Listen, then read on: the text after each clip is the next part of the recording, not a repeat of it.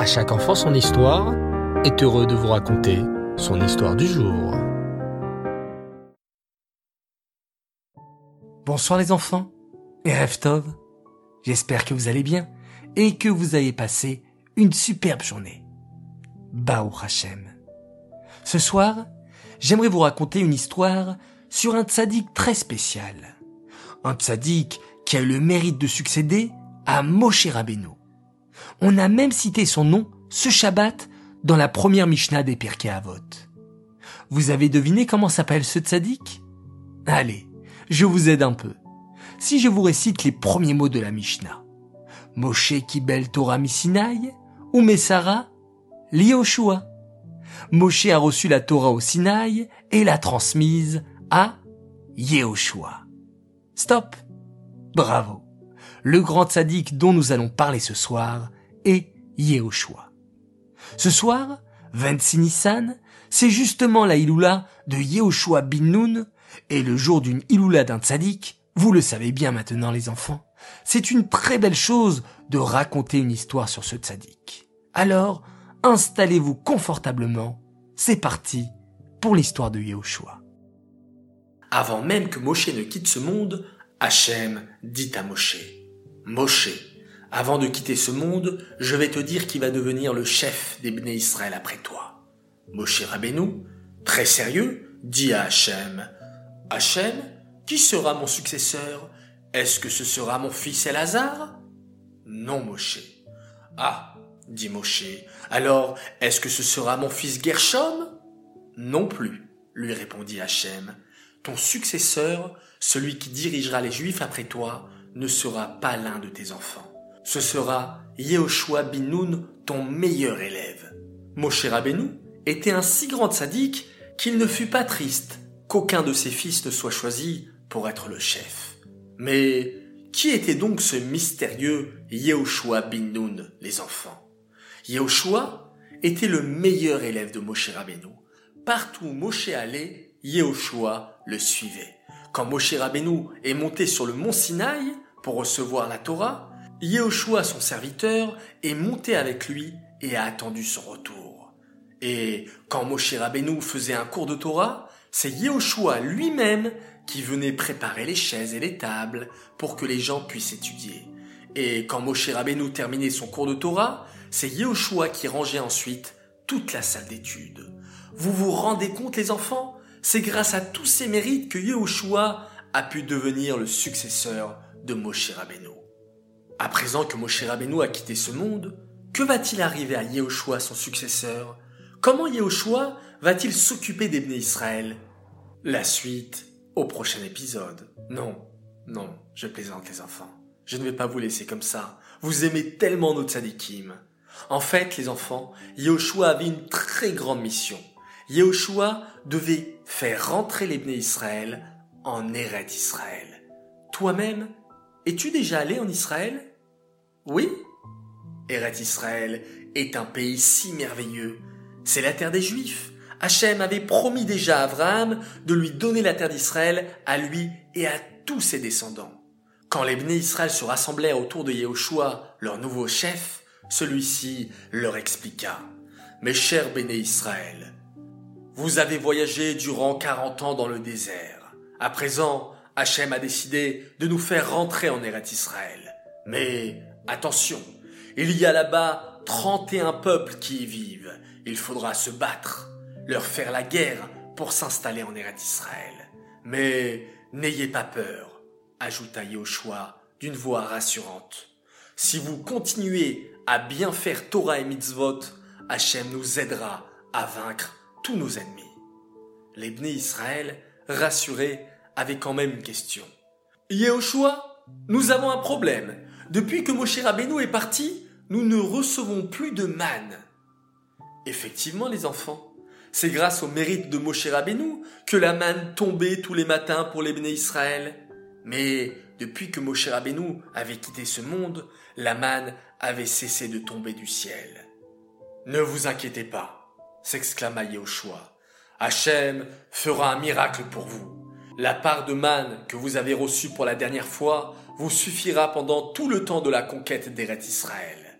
Et Effectivement, les enfants, le miracle annoncé par Yehoshua arriva. La dernière part de manne des bénis Israël leur suffit pour 14 années. Car oui, les enfants, il fallut 14 ans aux bénis Israël pour combattre les 31 rois et s'installer sur leur terre. 7 ans de guerre et 7 ans de partage entre les douze tribus. Yehoshua était très courageux. Avant chaque bataille, il parlait gentiment aux Juifs, les encourageait à être forts et à respecter la Torah et accomplir les mitzvot. Et Hachem fit beaucoup de miracles. Un jour, les Bnei Israël durent conquérir une ville d'Eretz Israël qui s'appelait Yericho. Mais cette ville était protégée par une immense muraille. Alors que fit Yehoshua Il dit aux Bnei Israël de tourner pendant sept jours autour de la muraille de Yericho. Et le septième jour, les Bnei Israël tournèrent sept fois autour de la muraille, et Yehoshua sonna très fort du chauffard, et, incroyable, à cet instant même, la muraille s'effondra, et les Bnei Israël purent rentrer dans Yericho et conquérir la ville. Lors d'une autre bataille, les Bnei Israël devaient affronter une armée très puissante. C'était un vendredi, et Yehoshua eut très peur que les Bnei Israël continuent à se battre et à porter leurs épées pendant Shabbat. Alors, que fit Yehoshua? Il ordonna au soleil, Soleil, arrête-toi. Et le soleil lui obéit. Le soleil resta immobile dans le ciel pendant 36 heures. Un miracle extraordinaire le temps pour les Bnei Israël de gagner la bataille. Et grâce à Yahushua qui arrêta le soleil, les Bnei Israël ne transgressèrent pas le Shabbat.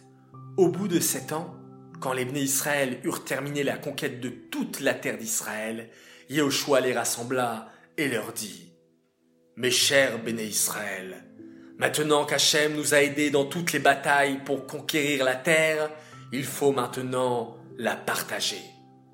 Mais Yahushua Comment allons-nous faire pour partager la terre entre nous? Il va y avoir des disputes. Peut-être que la tribu de Binyamin voudra la ville de Yerushalayim et la tribu de Yehuda aussi. Ne vous inquiétez pas, les rassura Yehoshua. Il n'y aura pas de dispute. Nous allons tirer au sort. Dans une boîte, je mettrai douze papiers avec les noms des douze tribus et dans une autre boîte, je mettrai les douze parties de la terre d'Israël. Je piocherai un papier de chaque boîte, et c'est ainsi que nous saurons quelle tribu ira dans quelle partie d'Eretz Israël. Le tirage au sort commença. Tous les Bnei Israël étaient rassemblés.